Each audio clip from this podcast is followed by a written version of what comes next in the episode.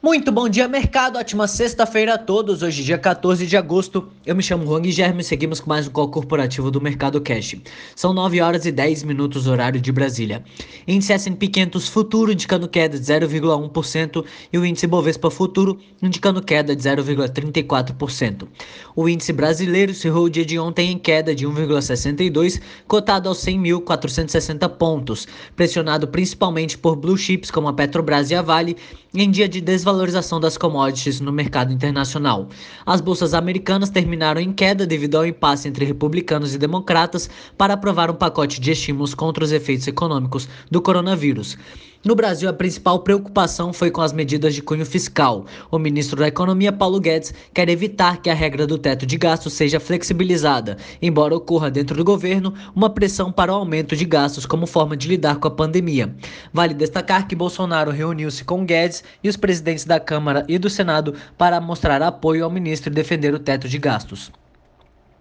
Hoje as bolsas europeias e os futuros americanos caem com a preocupação com a segunda onda de contágio. Essa preocupação veio após o aumento de casos na Alemanha e na França e após a imposição da quarentena para viajantes dos mesmos países que queiram entrar no Reino Unido. Frankfurt cai 1,27% e Paris recua 2%. Os investidores também repercutem o PIB da zona do euro, que registrou queda de 15% no segundo trimestre, ante igual período de 2019. Na comparação com o trimestre anterior, o tombo foi de 12,1%. Na Ásia, os investidores refletem os dados da produção industrial na China, que mostrou uma alta de 4,8% em julho, na comparação com o igual mês do ano passado. O índice de Xangai fechou em alta de 1,19%, Hong Kong em queda de 0,19% e Tóquio em alta de 0,17%. Entre as commodities, os contratos futuros do minério de ferro negociados na bolsa de Dalian fecharam em alta de 1,82%, cotados a 120,67 dólares, e o petróleo Brent opera em leve queda de 0,07% a 44,93 dólares. No cenário corporativo, temos notícias da Lojas Americanas, em que a Lojas Americanas reverteu o lucro de 112,7 milhões no segundo trimestre do ano passado para um prejuízo líquido de 7,08 milhões. A receita líquida, por sua vez, subiu 5,9% para 4,67 bilhões, enquanto o EBITDA ajustado caiu 11% na base anual para 741,9 milhões. As vendas no conceito mesmas lojas de unidades de rua subiram 5,8%, porém as de shopping tiveram queda de 68,4%. De acordo com a companhia, durante o trimestre houve uma evolução de forma consistente das vendas, com tendência positiva contínua desde o fraco desempenho de abril. No total, as vendas mesmas lojas caíram 26,5%. B2W. A B2W teve prejuízo líquido de 74,6 milhões no período, ante resultado também negativo de 127 milhões um ano antes, uma queda de 42%. A receita líquida teve alta de 65% na base de comparação anual, totalizando 2,4 bilhões. O EBITDA ajustado foi de 184,7 milhões de abril ao final de junho, crescimento de quase 68% sobre o resultado de um ano antes, enquanto a margem teve ligeira evolução de 7,5% no segundo trimestre trimestre de 2019 para 7,6. Oi. A Oi registrou um prejuízo de 3,4 bilhões no segundo trimestre de 2020, mais do que dobrando a relação em relação aos 1,56 bilhão registrados no mesmo período de 2019. A receita líquida, por sua vez, teve baixa de 11%, somando 4,5 bilhões, enquanto o EBITDA de rotina teve queda de 15% a 1,3 bilhão de reais. A margem EBITDA de rotina caiu 31,4% para 29,9. A dívida líquida, por por sua vez, subiu 59% a 20,04 bilhões de reais. Natura. A Natura teve prejuízo de 392,1 milhões no segundo trimestre de 2020, revertendo lucro líquido de 54,3 milhões em igual período do ano passado. O resultado foi impactado principalmente pelo EBITDA mais fraco e maior depreciação de 156 milhões, sendo parcialmente compensadas pela despesa menor com, imposto, com imposto de renda de 57 milhões. A receita líquida atingiu 6,9 bilhões no período, uma queda de 12,7% na comparação comparação anual. O EBITDA somou 651,9 milhões, uma queda de 25,4%, enquanto o EBITDA ajustado atingiu 615,2 milhões, baixa de 42,2% na comparação anual. Já a margem EBITDA ajustado foi de 8,8%, baixa de 4,5 pontos percentuais. JBS. A JBS teve um lucro líquido de 3,38 bilhões no segundo trimestre de 2020, uma alta de 54,8% na comparação com os 2,18 bilhões registrados no ano passado. A receita líquida, por sua vez, subiu 32,9% na mesma base de comparação, passando de 50,8 bilhões para 67,5 bilhões. O EBITDA ajustado mais do que dobrou, passando de 5,1 bilhões para 10,4 bilhões, uma variação positiva de 105,9%, com destaque para JBS Brasil, JBS USA e JBS USA Pork, ah, que registraram respectivamente crescimento de 222%, 208% e 153,7% no EBITDA. Ah, em relação a entre EBITDA e receita líquida ajustada do trimestre foi de 15,5%, uma alta de 5,5 pontos percentuais na base de comparação anual. B3. A operadora da Bolsa Brasileira, B3, registrou lucro líquido de 891,8 milhões no segundo trimestre, uma alta de 36,2% ante os 654 milhões apresentados um ano antes. Entre abril e junho, o EBITDA da companhia avançou 42%, passando de 999 milhões para 1,4 bilhão de reais, com, uma, com a margem EBITDA também avançando de 70,3% para 70,4%. A receita líquida da B3 fechou o período em 1,9 bilhão de reais, uma alta de 34,3% antes de 1,4 bilhão do segundo trimestre de 2019, ao passo que as despesas avançaram 7,9% no mesmo período para 733 milhões. Suzano. A Suzano registrou um prejuízo líquido de 2,05 bilhões no segundo trimestre de 2020, revertendo um lucro de 700 milhões em igual período de 2019, mas abaixo da mediana esperada pelo consenso Bloomberg, a estimativa do resultado negativo de 3,16 bilhões. Na comparação com o primeiro trimestre, o prejuízo caiu 84%. No primeiro, no primeiro trimestre de 2020, o prejuízo tinha sido de 13,1 bilhões. A receita líquida, por sua vez, foi de cerca de 8 bilhões, alta de 20% na base de comparação anual e acima da expectativa de 7,2 bilhões de reais no consenso Bloomberg. O EBITDA ajustado teve alta de 35%, indo de 3,1 bilhões para 4,1, enquanto a margem EBITDA ajustada teve alta de 5 pontos percentuais indo de 47% para 52%.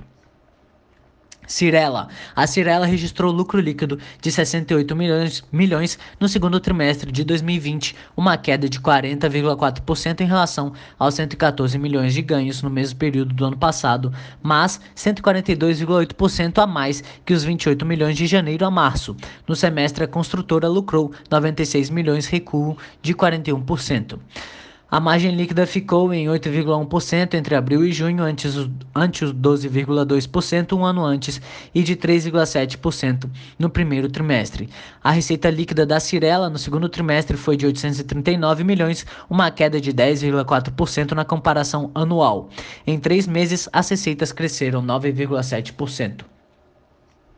CCR. A empresa de concessões CCR reverteu de lucro para prejuízo no segundo trimestre deste ano, refletindo a queda de tráfego de rodovias e aeroportos por contato por conta, por conta do isolamento social. Com isso, a empresa registrou prejuízo comparável a 164,7 milhões entre abril a junho, contra lucro de 329,5 milhões um ano antes. Já o EBITDA ajustado pela mesma base encerrou o período em 819,4 milhões, queda de 39,7% ano a ano.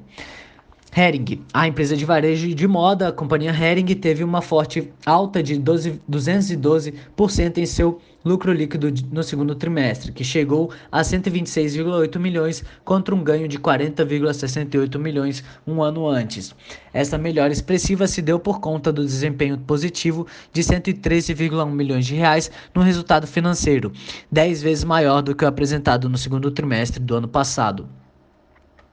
Sabesp. O lucro líquido da Sabesp teve queda de 17% no segundo trimestre de 2020, totalizando 378,2 milhões, enquanto o EBITDA ajustado subiu 28% para 1,5 bilhão de reais. A margem EBITDA ajustada, por sua vez, a, a receita líquida operacional, por sua vez, subiu 11% na base de comparação anual para 4,4 bilhões.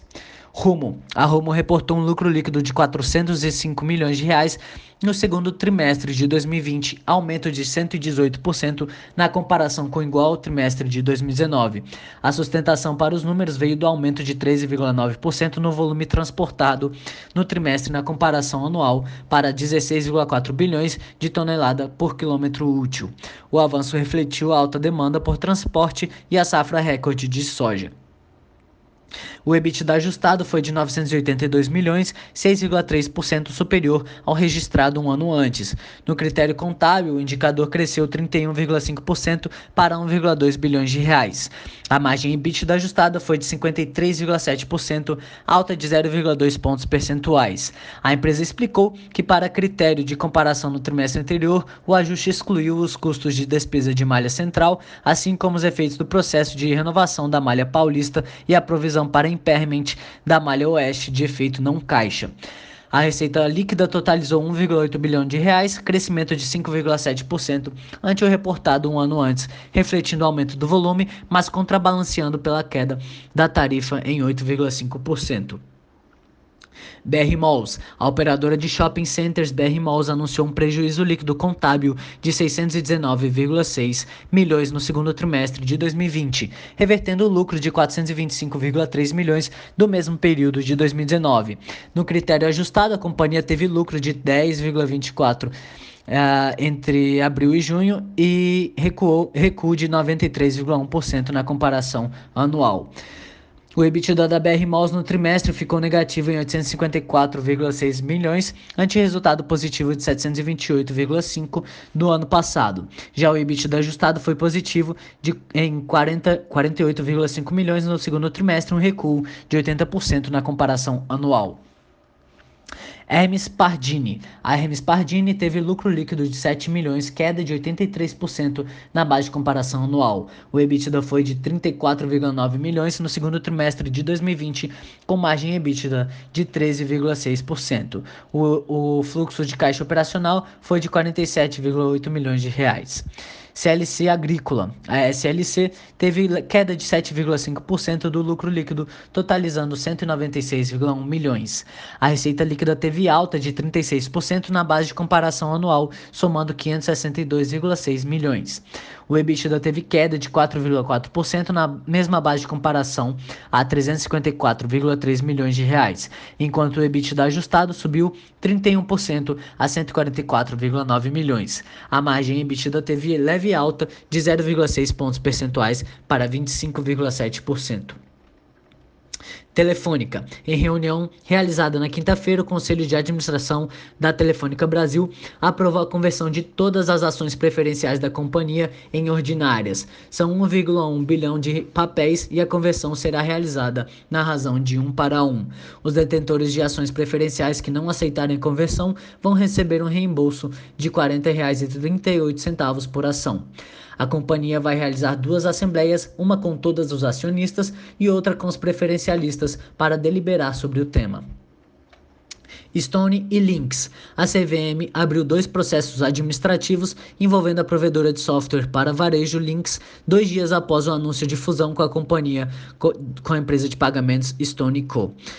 Um dos processos diz respeito a notícias, fatos relevantes e comunicados, o outro é sobre o assunto de incorporação. A abertura do processo se dá após agentes do mercado levantarem a suspeita do vazamento de informação.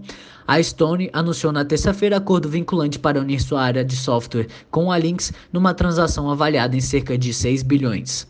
Por hora, estas são as principais notícias. Desejo a todos um excelente dia e ótimos negócios. Um grande abraço. Muito bom dia, mercado. Ótima segunda-feira a todos. Hoje, dia 17 de agosto, eu me chamo Hang Gem seguimos com mais um call corporativo do Mercado Cash. São 9 horas e 10 minutos, horário de Brasília. Índice S&P 500 Futuro indicando alta de 0,35% e o índice Bovespa Futuro indicando alta de 0,1%.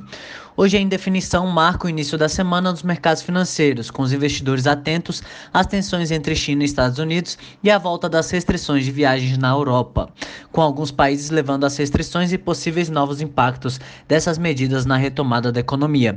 Segundo o estrategista-chefe da Bloomberg, a economia vai continuar a reabrir à medida que nos aproximamos do final do ano. Se esperar o lançamento de uma vacina, provavelmente perderá a maior oportunidade agora. As reuniões entre China e Estados Unidos marcadas para o final de semana foram adiadas, mostrando que a tensão entre as duas economias deve continuar. Na sexta-feira, Trump ordenou oficialmente que o proprietário chinês do TikTok vendesse seus ativos nos Estados Unidos.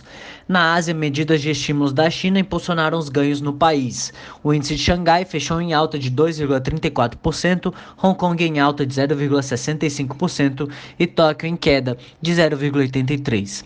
Entre as commodities, os contratos futuros do minério de ferro negociados na bolsa de Dalian fecharam em alta de 0,36%, cotados a 120,26 dólares e o petróleo Brent opera em leve queda de 0,38 a 44,63 dólares.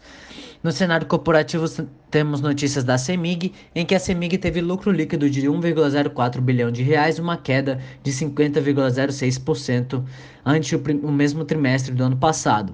De acordo com a empresa, a comparação foi impactada pelo reconhecimento de um crédito não recorrente do PIS/PASEP e COFINS sobre o ICMS no segundo trimestre de 2019, que somou 1,9 bilhão de reais. A pandemia também impactou os resultados. O volume de energia distribuída no trimestre foi 6% mais baixo que o registrado no mesmo período do ano passado.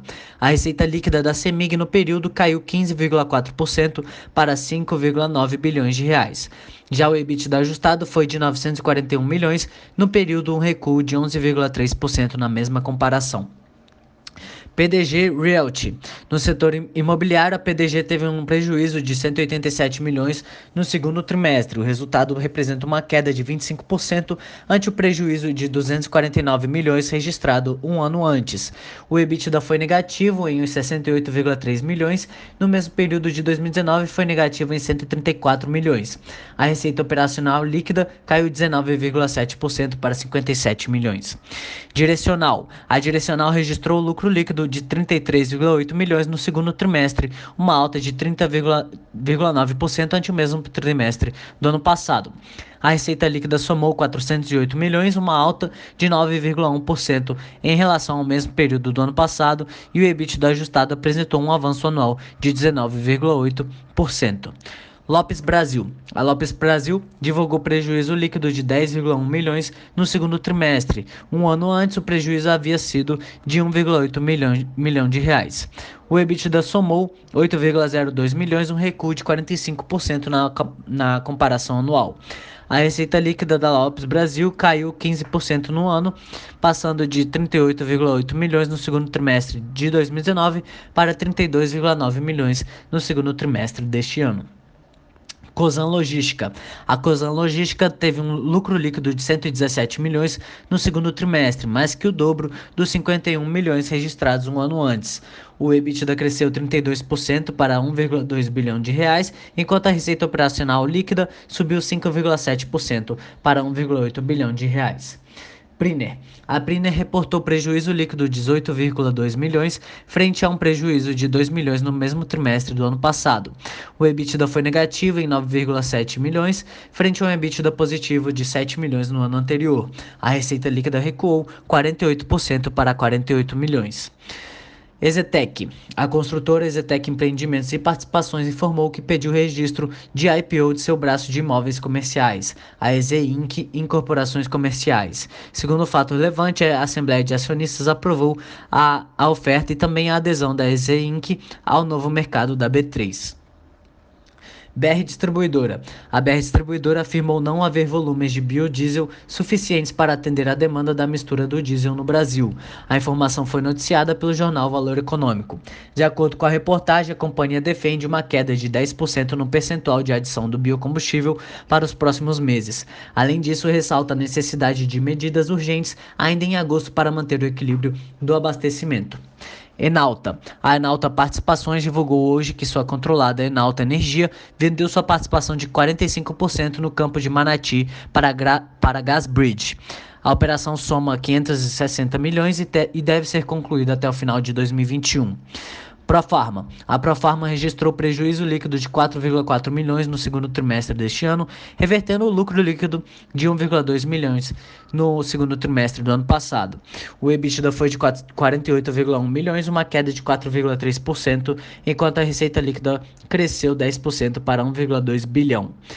Demil. A Demil, rede de drogarias formada pelas bandeiras Drogas Mil, Farmalife, Drogarias Tamoio e Drogaria Rosário, que estreou na bolsa no último dia 10, teve um prejuízo líquido de 13 milhões no segundo trimestre deste ano, sendo 63% dele em abril, informou a companhia. A receita bruta foi de 230 milhões, uma baixa de 24,2% na base anual, sendo 4,2% excluindo lojas de shoppings e lojas encerradas. O EBITDA passou de 22,1 milhões para 14,5, uma queda de 34,4%. Restock. A Restock teve um prejuízo líquido de 146,7 milhões no segundo trimestre de 2020, revertendo um prejuízo líquido de 41,2 milhões em 2019. O EBITDA ficou negativo em 70,3 milhões contra um EBITDA positivo de 139,6 milhões.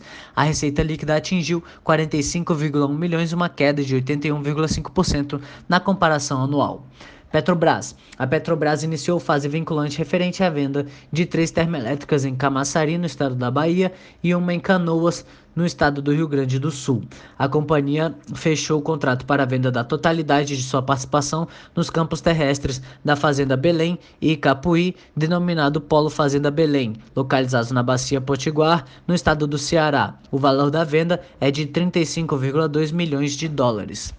Banco do Brasil. Na sexta-feira, o Banco do Brasil oficializou o nome de André, André Brandão como novo CEO da estatal. O nome já era dado como certo há cerca de duas semanas e sua nomeação foi considerada uma vitória para, a ala pragmática, do governo pelo seu perfil considerado bastante técnico.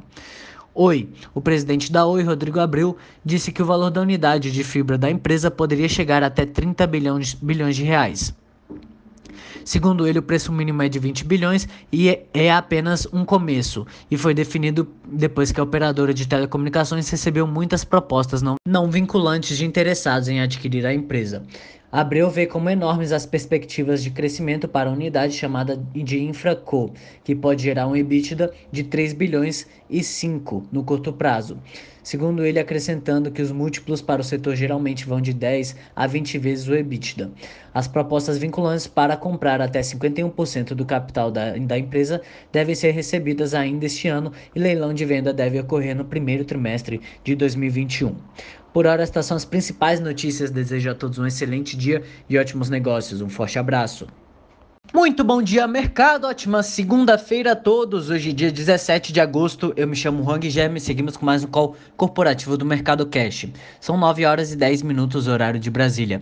Índice S&P 500 Futuro indicando alta de 0,35% e o índice Bovespa Futuro indicando alta de 0,1%. Hoje a indefinição marca o início da semana dos mercados financeiros, com os investidores atentos às tensões entre China e Estados Unidos e à volta das restrições de viagens na Europa, com alguns países levando as restrições e possíveis novos impactos dessas medidas na retomada da economia. Segundo o estrategista-chefe da Bloomberg, a economia vai continuar a reabrir à medida que nos aproximamos do final do ano. Se esperar o lançamento de uma vacina, provavelmente perderá a maior oportunidade agora.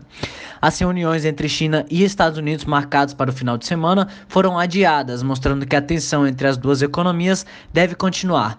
Na sexta-feira, Trump ordenou oficialmente que o proprietário chinês do TikTok vendesse seus ativos nos Estados Unidos. Na Ásia, medidas de estímulos da China impulsionaram os ganhos no país. O índice de Xangai fechou em alta de 2,34%, Hong Kong em alta de 0,65% e Tóquio em queda de 0,83%. Entre as commodities, os contratos futuros do minério de ferro negociados na bolsa de Dalian fecharam em alta de 0,36%, cotados a 120,26 dólares dólares e o petróleo Brent opera em leve queda de 0,38 a 44,63 dólares. No cenário corporativo, temos notícias da CEMIG, em que a CEMIG teve lucro líquido de 1,04 bilhão de reais, uma queda de 50,06% ante o, o, mesmo trimestre do ano passado. De acordo com a empresa, a comparação foi impactada pelo reconhecimento de um crédito não recorrente do PIS/PASEP e COFINS sobre o ICMS no segundo trimestre de 2019, que somou 1,9 bilhão de reais. A pandemia também impactou os resultados. O volume de energia distribuída no trimestre foi 6% mais baixo que o registrado no mesmo período do ano passado. A receita líquida da CEMIG no período caiu 15,4% para 5,9 bilhões de reais. Já o EBITDA ajustado foi de 941 milhões, no período um recuo de 11,3% na mesma comparação. PDG Realty. No setor imobiliário, a PDG teve um prejuízo de 187 milhões no segundo trimestre. O resultado representa uma queda de 25% ante o prejuízo de 249 milhões registrado um ano antes. O EBITDA foi negativo em 68,3 milhões, no mesmo período de 2019 foi negativo em 134 milhões. A receita operacional líquida caiu 19,7% para 57 milhões. Direcional. A Direcional registrou lucro líquido de 33,8 milhões no segundo trimestre, uma alta de 30,9% ante o mesmo trimestre do ano passado. A receita líquida somou 408 milhões, uma alta de 9,1% em relação ao mesmo período do ano passado, e o EBITDA ajustado apresentou um avanço anual de 19,8%. Lopes Brasil. A Lopes Brasil divulgou prejuízo líquido de 10,1 milhões no segundo trimestre. Um ano antes, o prejuízo havia sido de 1,8 milhão, milhão de reais. O EBITDA somou 8,02 milhões, um recuo de 45% na, na comparação anual. A receita líquida da Lopes Brasil caiu 15% no ano, passando de 38,8 milhões no segundo trimestre de 2019 para 32,9 milhões no segundo trimestre deste ano. Cosan Logística. A Cosan Logística teve um lucro líquido de 117 milhões no segundo trimestre, mais que o dobro dos 51 milhões registrados um ano antes.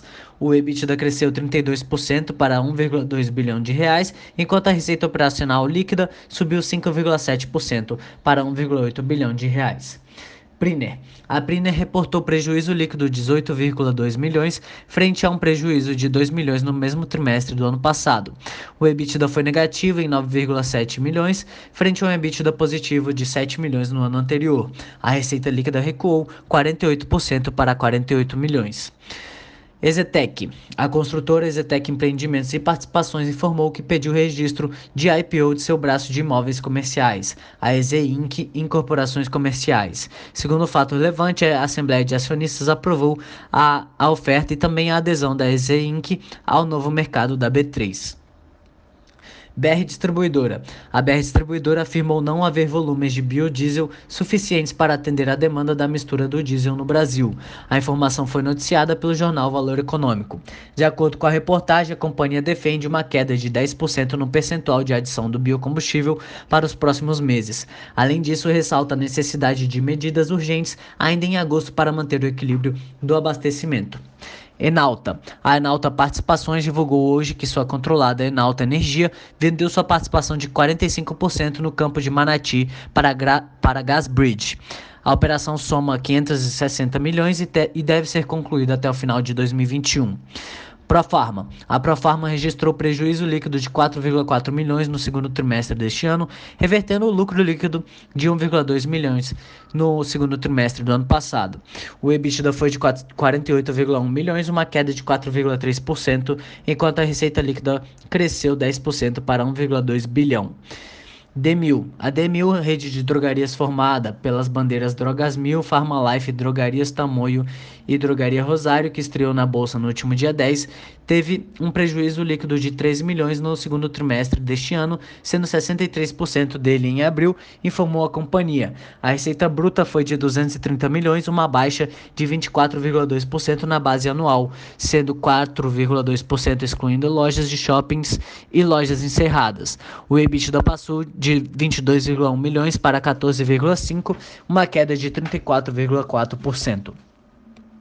Restock. A Restock teve um prejuízo líquido de 146,7 milhões no segundo trimestre de 2020, revertendo um prejuízo líquido de 41,2 milhões em 2019.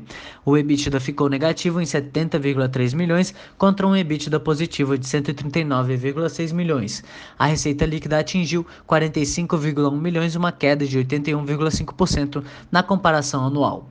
Petrobras. A Petrobras iniciou fase vinculante referente à venda de três termoelétricas em Camaçari, no estado da Bahia, e uma em Canoas, no estado do Rio Grande do Sul.